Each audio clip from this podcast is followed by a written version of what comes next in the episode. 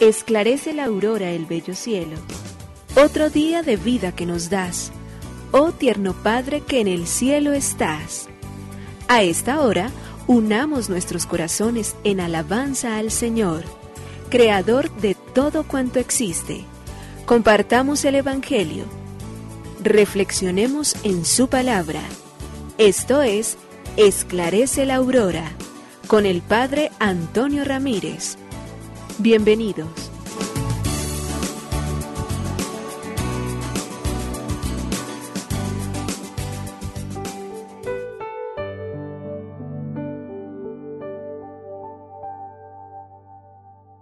Muy buenos días, hoy es miércoles 4 de mayo del año 2022, hoy es la fiesta de los santos apóstoles Santiago y Felipe. Le damos gracias a Dios porque esos santos orientan nuestro camino, llenan nuestra vida de luz porque al haber vivido con el Señor nos han dejado un testimonio increíblemente poderoso y fuerte que nos permite superar todas las dificultades en los días en el día en los días en los cuales nos encontremos.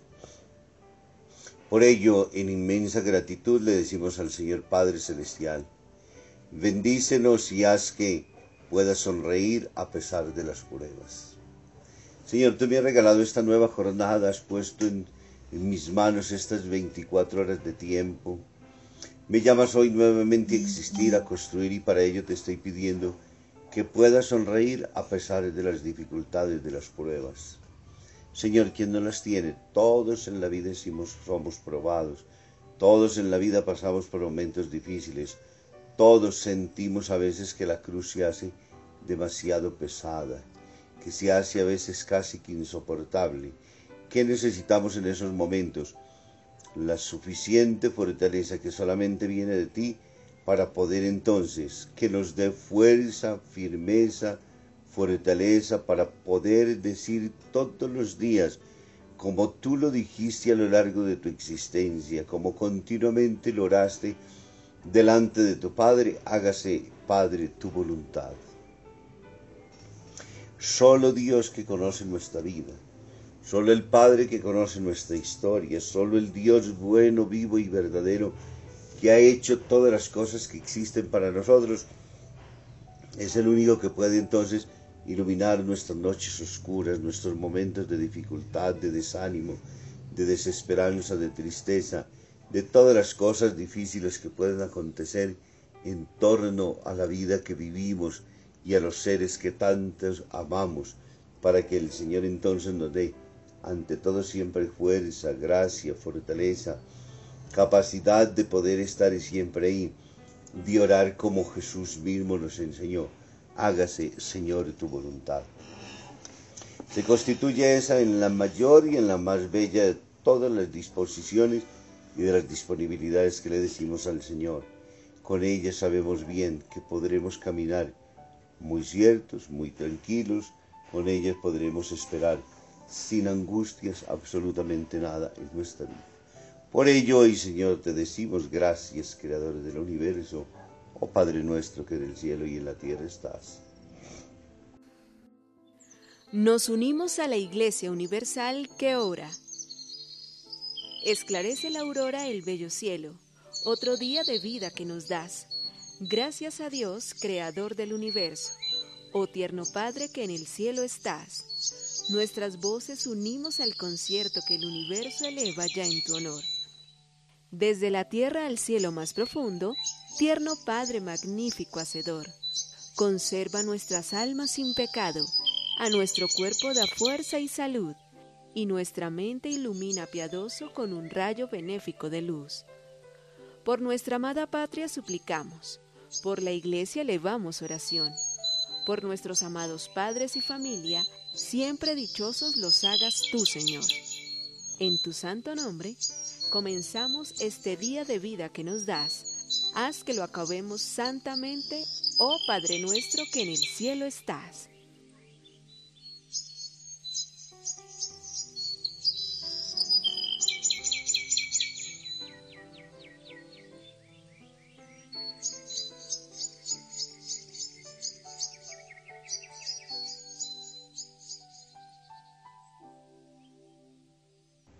La madre. Hay una leyenda egipcia muy antigua y preciosa. Preciosa por el mensaje que encierra. Dios cogió un puñado de barro del Nilo para formar al primer hombre. Al cogerlo, un cangrejo le mordió en la mano. De la herida brotaron tres gotas de sangre sobre el barro que había donde cogió aquel puñado. Y con ese barro salpicado y mezclado con la sangre divina, Dios formó el corazón de la madre. La madre es uno de los mayores regalos que Dios hace a cada hombre.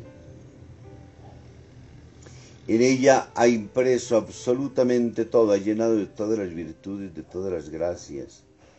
La generosidad de manera particular no podremos nunca en la vida ser capaz de igualar a una mujer que se decide a tener un hijo, a vivir las incomodidades de los nueve meses, a amamantarlo, a estar pendiente de todas sus necesidades, a ser durante todo el tiempo lo que está llamado a ser testigo de ese amor infinito. Y por ello entonces el padre da al hijo algo de lo suyo y la madre de igual manera también le da al hijo aquello de ella misma. Por eso dice el proverbio chino, el padre y el hijo son dos, la madre y el hijo son solo uno. Este mes, dedicado a ellas, nos hemos propuesto reconocer el valor, intensificar en su presencia, reconocer las grandezas con las cuales Dios los ha dotado y el deseo infinito realmente de poder hacer que nuestras madres sean amadas, respetadas, medio y vínculo por el cual a Dios le queremos dar gracias porque nos ha traído a la vida. Proclamación del Santo Evangelio según San Juan. En aquel tiempo, Jesús dijo a la multitud, Yo soy el pan de la vida. El que viene a mí no tendrá hambre, y el que cree en mí nunca tendrá sed, pero como ya les he dicho, me han visto y no creen. Todo aquel que me da el Padre viene hacia mí, y al que viene a mí, yo no lo echaré fuera. Porque he bajado del cielo, no para hacer mi voluntad, sino la voluntad del que me envió.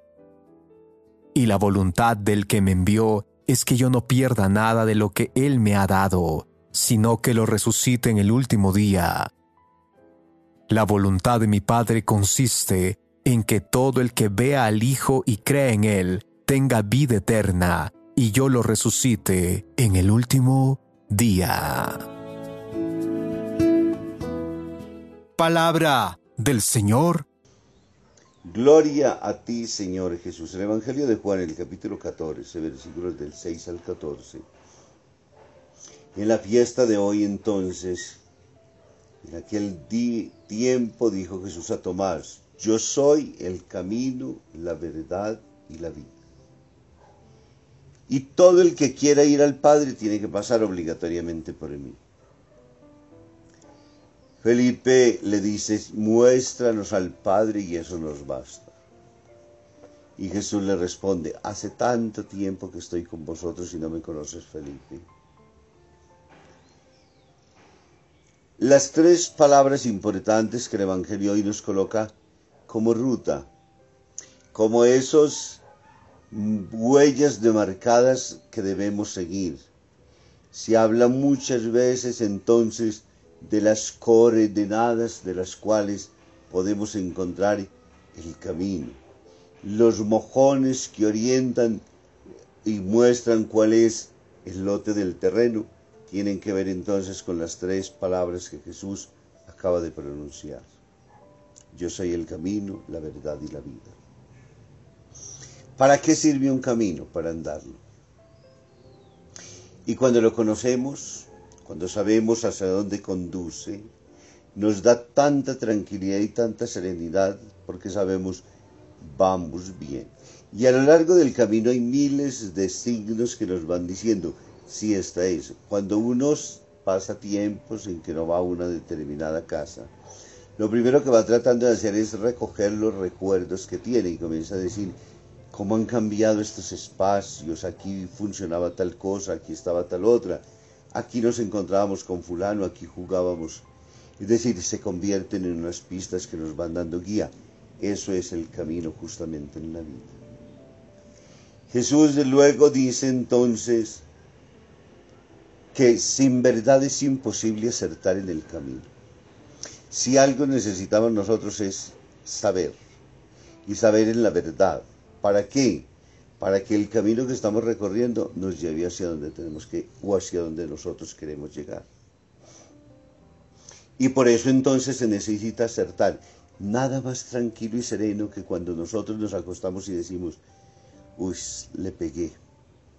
Era finalmente así. Eso era lo que yo necesitaba. Si en la vida cristiana nuestra nos podemos acostar, hacer un examen de conciencia y decir, le logré apostar a la vida y le acerté de manera plena y auténtica, las cosas quedan extraordinariamente bellas. Y finalmente Jesús dice que Él es la puerta por donde entran las ovejas y salen. Por ello es verdad. Entonces, si el camino no se anda, pues lo peor que, lo peor que nos sucede es que nunca avanzamos. Sin vida, lo único que podemos encontrar a lo largo de nuestro camino es muerte, destrucción, violencia, daños. Y finalmente, debemos decirlo entonces, si no hay puerta por donde entrar, ¿a dónde llegamos? Por ello soy camino, por ello soy verdad, por ello soy vida. Y recogemos las imágenes entonces donde Jesús se nos ofrece como el buen pastor que conduce, que lleva, que orienta. Esas tres realidades las vivieron de manera denodadamente tranquilas y serenas todos los apóstoles, pero de manera particular nos encontramos hoy con aquellos que le dijeron sí al Señor. Ellos lograron encontrar hasta la puerta y el camino que nos conduce a la eternidad. Esta es la vida que nos podemos vivir, la vivimos en plenitud. Esta es la verdad que aunque nos confronta, nos duele muchísimo, sabemos que necesitamos de ella. Sin todo ello, desacertadamente, terminaremos entonces en el lugar donde menos lo queremos. Y como tenemos firmeza, como tenemos proyecto, como tenemos dirección, pues lo que queremos hacer es encontrarnos con Dios. Para ello entonces le pedimos que nos permita vivir en su gracia que nos permita descubrirlo a Él como el camino, la verdad y la vida. Nos bendiga el Padre, el Hijo y el Espíritu Santo. Muy feliz día.